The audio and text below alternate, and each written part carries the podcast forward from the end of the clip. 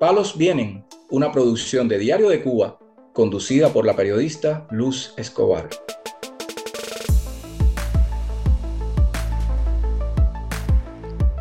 Hola, bienvenidos todos. Hoy es viernes 2 de febrero, soy Luz Escobar y les doy la bienvenida a Palos Vienen en vivo, el podcast de derechos humanos de Diario de Cuba. Hoy tendremos como invitado a Marc Jorge, un activista de derechos humanos, pero lo, presentaremos dentro de, dentro de un ratico. Primero, eh, quiero hacerles un resumen de las noticias que hemos comentado esta semana en el podcast, para que más o menos tengan una idea de cómo ha sido esta semana en cuanto a noticias relacionadas con derechos humanos. Uno de los presos políticos cubanos eh, más emblemáticos que hoy sufre condena en una cárcel se llama Luis Manuel Otero Alcántara. Digo emblemático porque es un artista y un activista que ha dedicado buena parte de su vida y de su carrera a defender los derechos humanos y a reflejar lo que, lo que ha vivido en Cuba. Se llama Luis Manuel Otero Alcántara y desde la cárcel envió un mensaje a través de Amnistía Internacional, un mensaje muy conmovedor y y bueno, nada, eso ha servido también para pedir de nuevo su libertad. Esta organización que defiende los derechos humanos ha invitado a los seguidores de, ellos y a sus lectores a que compartan este mensaje y, que pidan la libertad de Luis Manuel Otero Alcántara.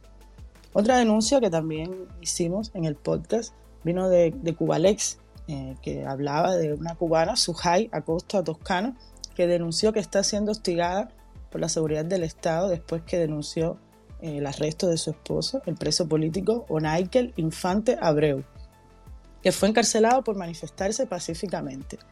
También comentamos el caso de Alexander Díaz Rodríguez, que su madre, Moraima, estuvo haciendo alertas en Facebook a través de unas directas que hizo, porque primero fue agredida a ella, después que salía de una visita en la cárcel, y luego fue agredido el hijo en la cárcel para silenciarla a ella. Es una estrategia de la seguridad del Estado siempre actuar de esta manera, ¿no? Entonces, ella lo ha denunciado y, ha seguido alertando que su hijo está en peligro y que, que ella también está en peligro. Desde la cárcel de Guantánamo, eh, como, ha, ocurrido en otras cárceles también, la mala alimentación está dejando un saldo negativo eh, en los prisioneros que están delgados, desnutridos y enfermos. Esta, denuncia eh, venía con detalles bastante tristes, como que, por ejemplo, en el desayuno a los presos le daban una infusión que tenía sabor a pescado, que la comida que le daban estaba podrida, en fin, eh, una situación que tristemente se repite en muchísimas de las cárceles de Cuba. También eh, esta situación de peligro en la que están los presos políticos se repite en la denuncia del padre del preso político Ernesto Borges, que ha denunciado que la vida de su hijo eh, está en riesgo, eh, porque bueno, lo han puesto a, compartir espacio con unos asesinos y que lo han amenazado. Y él hizo la denuncia de esta situación eh, en varias entidades cubanas que deben responder por esto y también hizo la denuncia en redes sociales buscando apoyo para, para su caso. Empezamos la semana eh, denunciando eh, una noticia que, no es nueva, pero que al hacerse eco una organización internacional cobra importancia porque de nuevo se pone el foco sobre la situación de, las cárceles en Cuba. Entonces, bueno, eh, sencillamente yo creo que el hecho de que Cuba esté en la posición número dos en cuanto a población penal es grave y fue una, de las noticias que comentamos. También hablamos con Victoria Martínez, la madre de dos de los presos que estuvieron detenidos cuando las protestas en Caimanera. Uno está actualmente con una eh, libertad bajo fianza y otro todavía está en la cárcel. Y estos, estos muchachos le, salió ya una petición fiscal que van desde nueve, desde cuatro a nueve años de, cárcel. Ella los pudo visitar en prisión y, bueno, nada, eh, nos comentaba que mandaban un mensaje de libertad que su hijo, que está preso, se tatuó libertad en el pecho y que pedía que por favor las personas se, se hicieran eco de, su denuncia y que pidieran la libertad de todos los presos políticos. Victoria Martínez es una mujer muy fuerte que sola ha tenido que enfrentar la situación de tener a sus hijos acusados y presos y, bueno, nada, busca compañía eh, al, al, hacer estas denuncias porque también se siente en peligro. Entonces, eh, vamos a hablar ya con, con Marc Jorge, un activista cubano de derechos humanos, está ahora aquí en España, salió de Cuba en octubre de 2019 y me gustaría hablar con él justamente de eso, de derechos humanos. Hola Marc, bienvenido a Palos Vienen. Hola Luz, no, el gusto es mío por, por, la invitación y por poder compartir un rato aquí contigo y con tu audiencia. Si vemos estas denuncias, Mac, muchísimas están enfocadas en silenciar la voz de los cubanos que son personas que han denunciado violaciones de derechos humanos o que son personas que están en contra del régimen, de la dictadura, eh, como, se le quiera llamar. Al final se trata de un Estado que solamente se ha mantenido en el poder por la represión que ha ejercido. Entonces, me gustaría, eh, al valorar esto, eh, eh, o establecer ese denominador común de que eh, lo que se quiere es silenciar a las personas. Entonces, me gustaría preguntarte, en un principio, ¿qué te motivó a convertirte en un activista de derechos humanos? Eh, bueno, como, como estabas comentando, yo salí de Cuba en el año 2019. Ya eh, previamente, en ese mismo año, tuve la experiencia de ver la represión frente a mí. Yo creo que los jóvenes cubanos estamos a veces, eh, sobre todo cuando estamos en la universidad, mm, veíamos el tema de la oposición y la, y la disidencia eh, a través de lo que Reisme nos comentaba o lo que nos podíamos encontrar en las redes sociales. Sin embargo, yo tuve la oportunidad de participar eh, en una marcha, la marcha. Estuvimos ahí, me acuerdo. Estuvimos, estuvimos. Sí del 11 de mayo del 2019 y, y, justamente hacía pocos meses había aprobado la constitución que ellos tanto publicitaron como que era una constitución garantista donde se refrendaban algunos derechos que la anterior no tenía.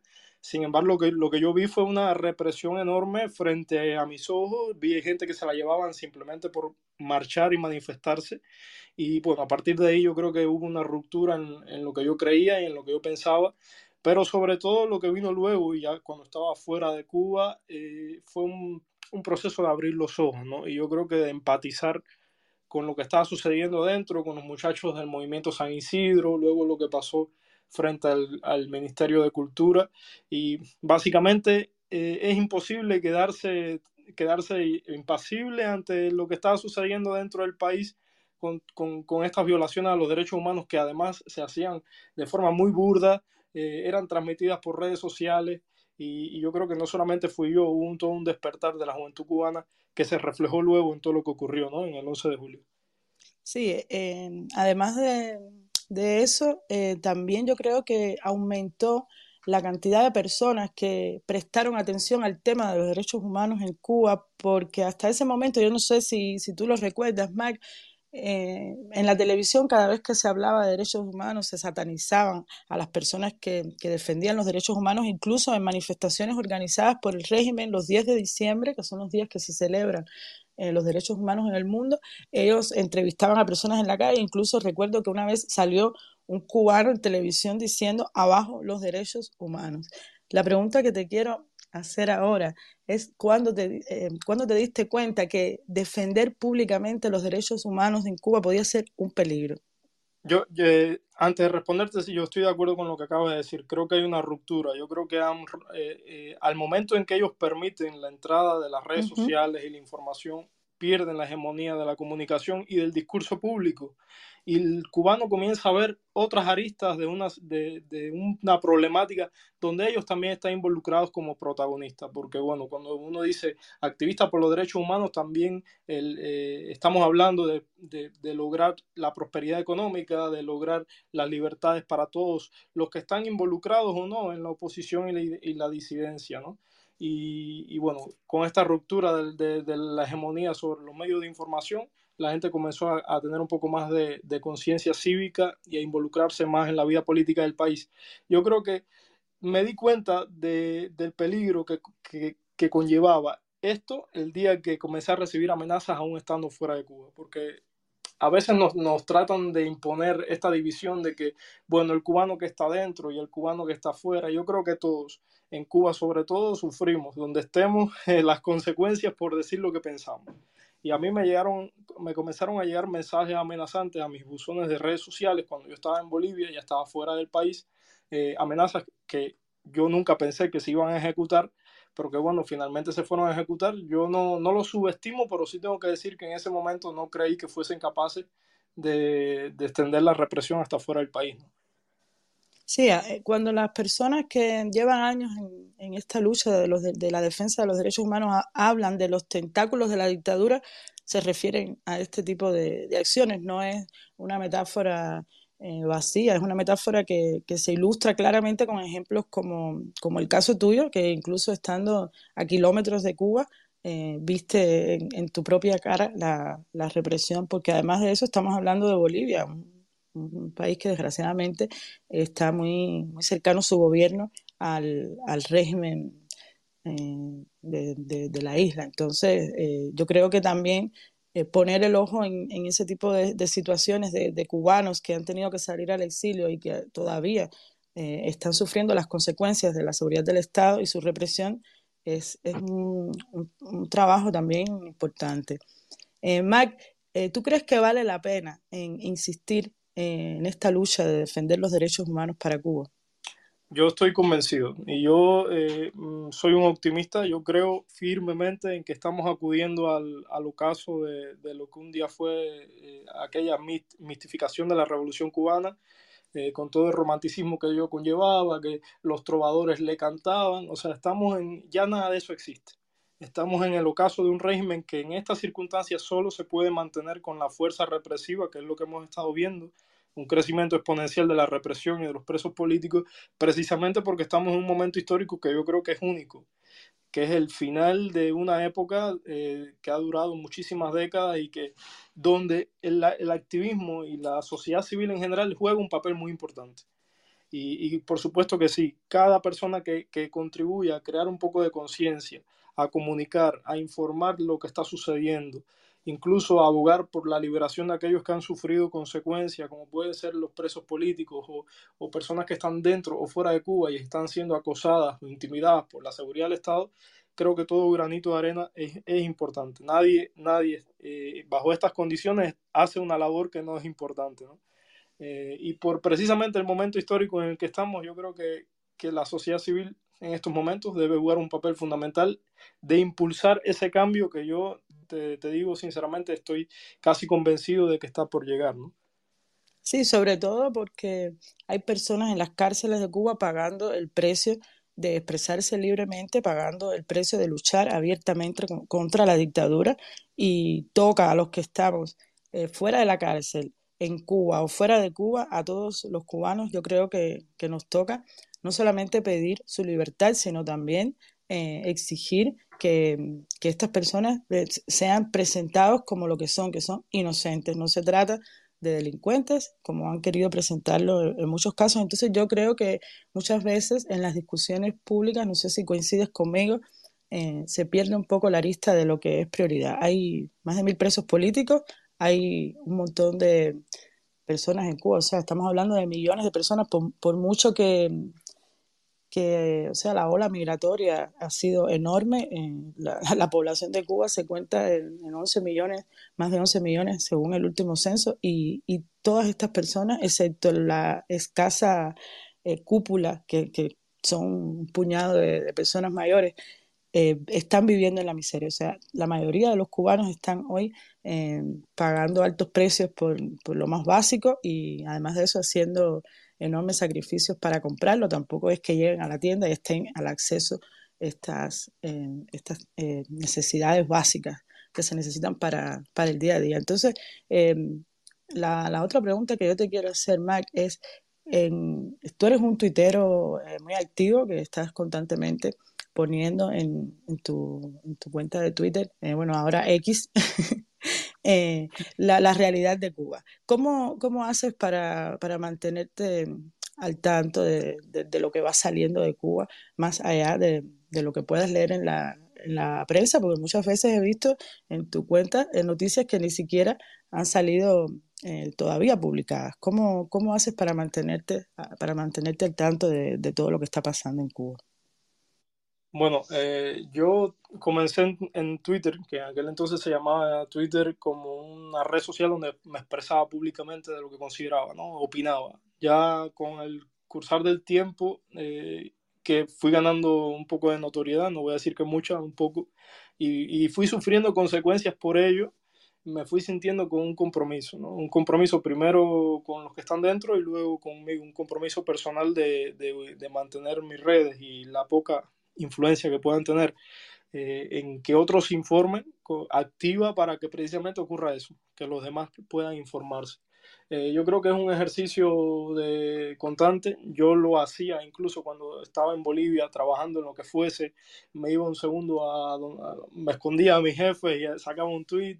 En estos momentos que ya estoy más involucrado con la prensa independiente, a veces forma incluso parte de mi, mi propio día a día en, en, mi, en mi trabajo y demás pero siempre lo hice con, con, con, la misma idea y es que aquellas personas que entraban a la red social pudiesen informarse y con una visión, a mi entender, eh, crítica, mi visión, que puede ser que coincidan otros y otros no, sobre lo que estaba ocurriendo. Eh, ha sido una labor que, que no, no, considero que sea un hobby, ya en estos momentos lo, lo, siento como una responsabilidad que no me, no me pesa, la disfruto y, y, que hasta, y bueno, y que seguiré haciendo, ¿no? Por la que además he sufrido consecuencias. Yo creo que si la intención era silenciarme en el 2023, que, fue cuando me expulsaron, ha ocurrido todo lo contrario. Luego de ahí he, intentado diversificar un poco el contenido, ya veo que me gusta más el tema Twitter, hice un podcast, eh, un podcast que también salió por YouTube y tengo algunas que otras redes activas, sobre todo en TikTok, pero bueno, Twitter sigue siendo el lugar a donde siempre regreso y en el que intento mantenerlo eh, activo. Sí, eso, e, eso que has dicho de, las, de la satanización es algo que, que hemos visto de muchísimos eh, activistas y defensores de los derechos humanos. Eh, Mac, eh, dime una cosa, em, ¿cómo, ¿cómo, fue tu evolución en, en cuanto a, la visión? Porque yo, yo sé que, que nos, ha pasado a todos, ¿no? y eso que tú has dicho es algo que yo he escuchado de muchos activistas, de que mientras más represión han recibido, más se, se radicalizan. ¿Cómo ha sido tu, evolución de, ver el panorama de la, disidencia en Cuba? Eh, justamente cuando empezaste a desintoxicarte de, toda la, propaganda y acercarte con, mayor eh, fuerza a, ese trabajo que, que se hace desde la oposición, desde el activismo por los derechos humanos en Cuba.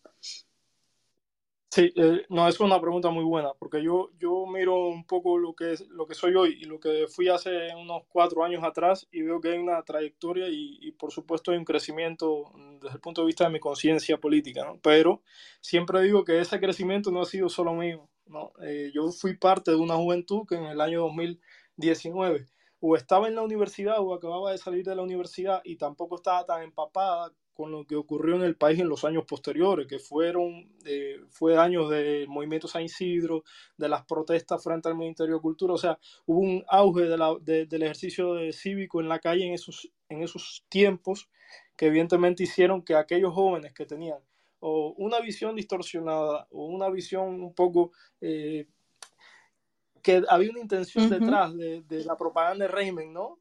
Que, nos habían inculcado durante tantos años fuéramos modificando cambiando la forma de pensar, o no digo cambiando la forma de pensar, fuéramos despertando de un largo eh, letargo que nos habíamos, donde habíamos estado durante tantos años. Yo soy hijo de una familia de, de Holguín que, que, muchos en algún momento tuvieron, que fueron militantes del Partido Comunista, como hemos sido todos, y, y estar, o sea, crecer en ese ambiente también te impide en ese momento ver la realidad que ocurre. Y que hoy te digo, hoy siento, cuando miro hacia atrás, digo, como la oposición de los años 2000, que no tenían eh, mecanismos para hacerse conocidos, podían hacer tantas cosas y tenían a gran parte de la sociedad ajena a lo que estaba ocurriendo, donde incluido estaba mi familia y yo, por supuesto, ¿no?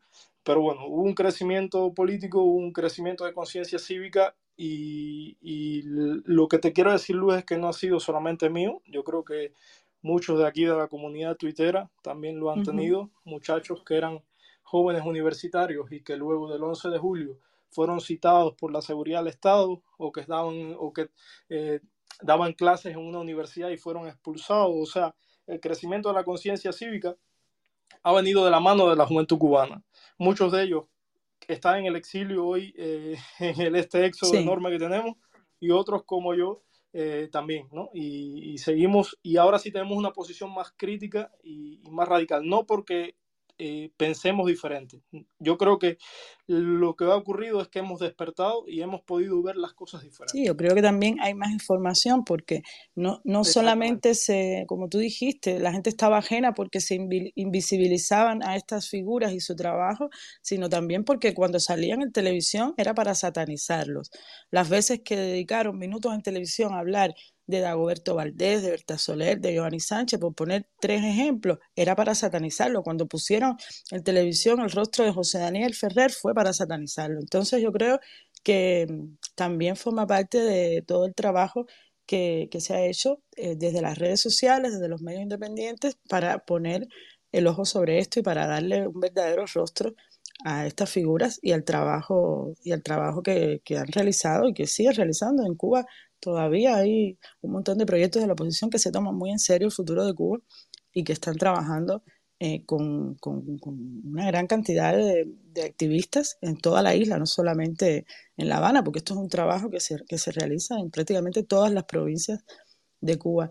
Mac, vamos a hablar un poco del activismo concreto que has hecho este año. Cuéntanos un poco qué, en qué actividades has estado involucrado, qué, qué, qué, acciones concretas has, realizado, si, si, nos puedes comentar un poco de esto, gracias. Bueno, yo este, eh, eh, el año pasado fue un, fue un año bastante difícil, fue un año de muchos cambios. Hay que recordar que a mí me expulsan en diciembre del 2022 de Bolivia y yo justamente ese fin de año, de 2022 a 2023, a mí me, o sea, yo estaba el 31 de diciembre a las 12 de la noche cruzando en ómnibus la frontera boliviana, eh, un poco escapando de, de, Bolivia hacia Brasil, ¿no? Y, y, así comenzó mi 2023, llegué a Uruguay y tengo que decir que estuve unos 10 meses en Uruguay y el tiempo que estuve ahí, eh, estoy muy agradecido con los cubanos que encontré en Uruguay, yo creo que hay una comunidad muy organizada, me, me, me vinculé enseguida a Cubanos Libres en Uruguay y hicimos cosas para mí muy importantes. Era la primera vez que tenía contacto real con el activismo en la calle. Eh, son eh, un grupo que, que, ha hecho mucho por la, la creación de conciencia cívica en Uruguay desde la calle, entregando volantes a, a, las personas que pasan. También tuve la oportunidad de estar en el Parlamento uruguayo el 11 de julio, donde eh, se, se, aprobó una moción de censura, una moción eh, a favor de, lo, de la liberación de los presos políticos y contra la represión del 11 de julio en Cuba. Y bueno, creo que el 2023 también me dio una, una, una visión más allá de las redes sociales de lo que es hacer el activismo, ¿no? Hacer el activismo en calle, eh, en contacto y directo con la, con la gente.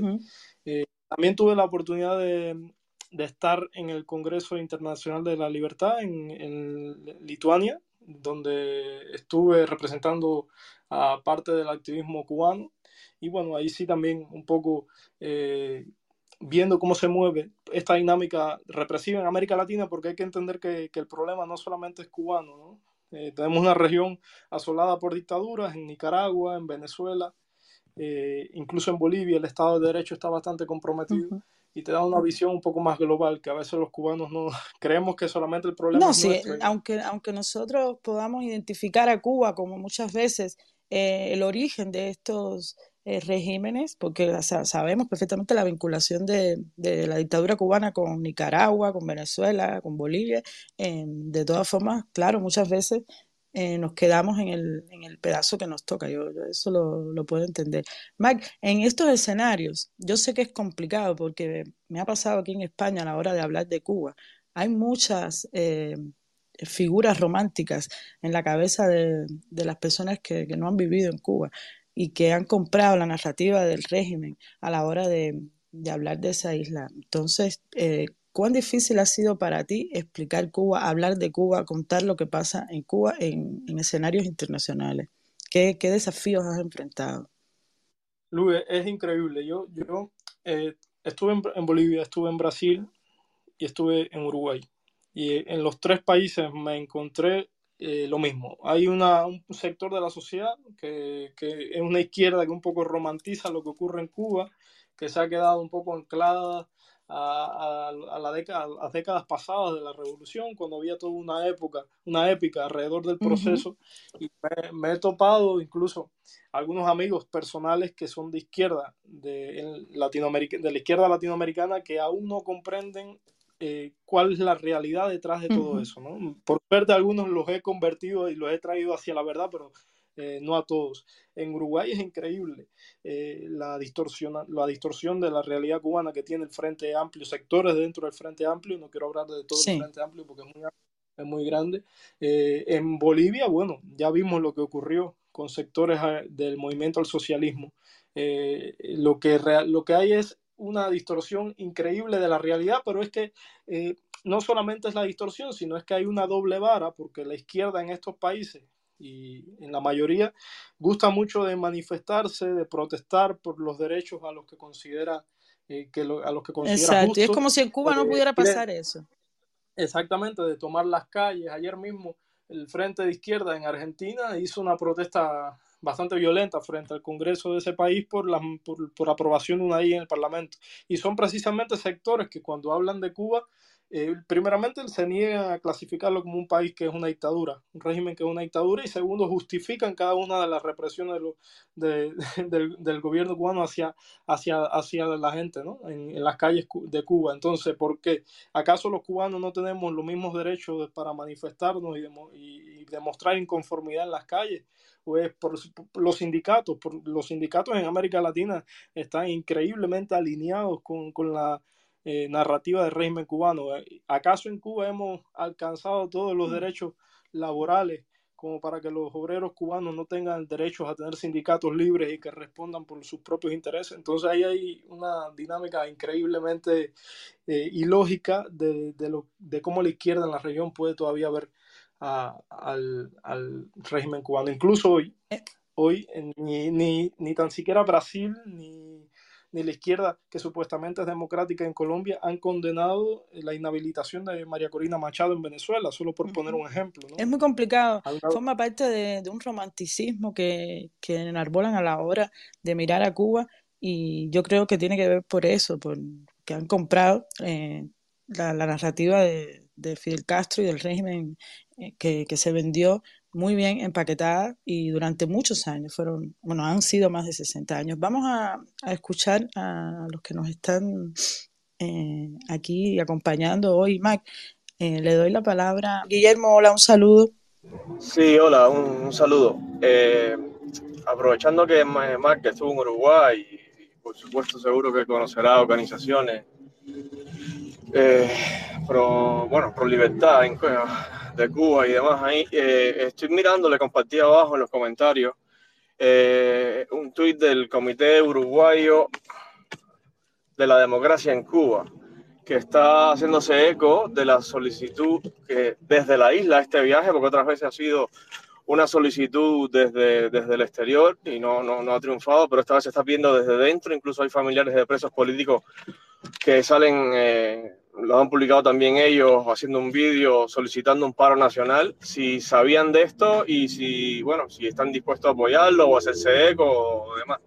Yo, toda iniciativa que voy a hablar por mí, porque yo no pertenezco a, ninguna organización, voy a hablar por mí, eh, todo lo que sea en pos de un cambio en Cuba tiene mi apoyo, ¿no? Tengo, el, yo tengo la convicción absoluta de, eh, de que el cambio tiene que llegar Así que toda, toda eh, movilización, todo tipo de actividad que, conlleve, tiene, mi apoyo personal. No puedo hablar en nombre de organizaciones porque no, no pertenezco. Ok. Em, Ariana. Ah, Guillermo, sí, sí, sí. Es que creo que Ariana se desconectó. Mm. Lo digo más que nada porque ya que tenemos esta imposibilidad de hacer agrupaciones dentro, porque la dictadura siempre las está rompiendo y demás, eh, quien esté dispuesto, que no es obligado ni muchísimo menos, incluso se puede estar perfectamente en contra, ¿no?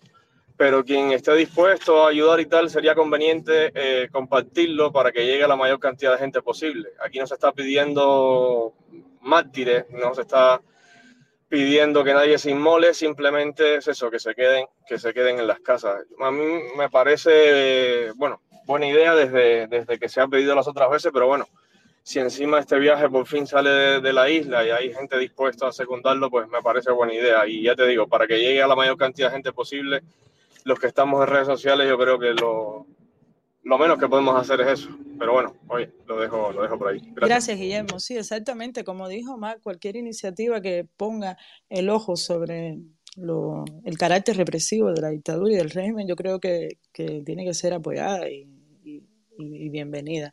Eh, vamos a darle la palabra a, a, Pavel Grave de Peralta. ¿Nos escuchas, Pavel? Eh, sí, buenos días. ¿Se me escucha Sí, te escuchamos. Gracias. Un saludo saludo para, para todos los que están aquí. Matt, eh, disculpa, te voy a hacer una pregunta un poco directa hacia ti, porque escuché con emoción que, que estuviste en el Parlamento uruguayo el, el 11 de julio, ¿cierto? ¿Escuché bien, Matt? Sí, sí, correcto. Matt, ¿habrá tenido algo que ver con esa participación mm, de cubanos en el Parlamento uruguayo el día 11 de julio con la actitud del presidente de la calle, las barridas de piso que dio con este señor en, en las distintas reuniones que siguieron. ¿Creen, ¿Creen que ustedes, porque de verdad te juro, más lo escuché con emoción, ¿no? Los imaginé ahí en el Parlamento uruguayo. ¿Creen que hayan puesto su granito de arena en esto?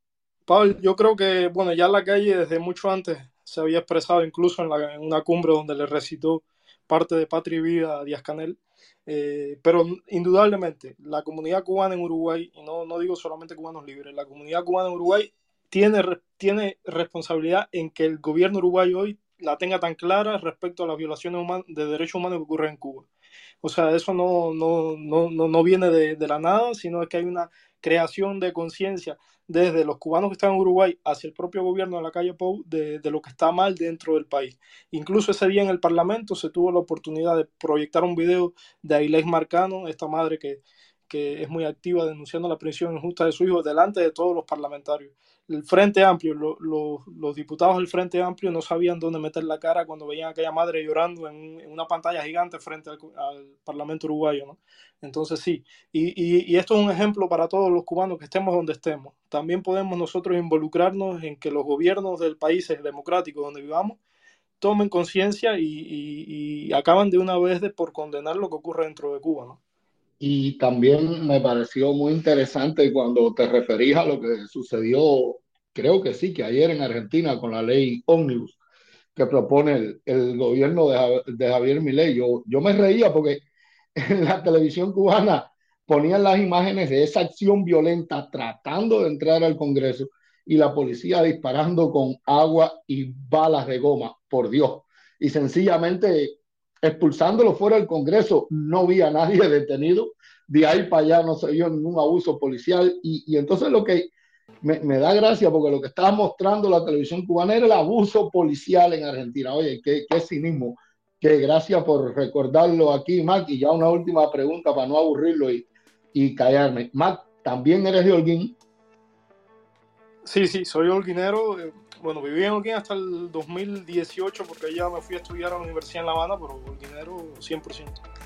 Ah, bueno, un saludo. Gracias por darme la palabra. Muchas gracias. No, gracias a ti, Guillermo. Gracias a ti. Gracias a todos los que nos han acompañado hoy. Mac, muchísimas gracias por estar aquí en Palos Vienen, el podcast de derechos humanos de Diario de Cuba. Muchas gracias a todos los que estuvieron aquí presentes escuchándonos. Palos Vienen, una producción de Diario de Cuba conducida por la periodista Luz Escobar. Puedes escucharnos en DDC Radio, Spotify, Google Podcast, Apple Podcast, SoundCloud y Telegram.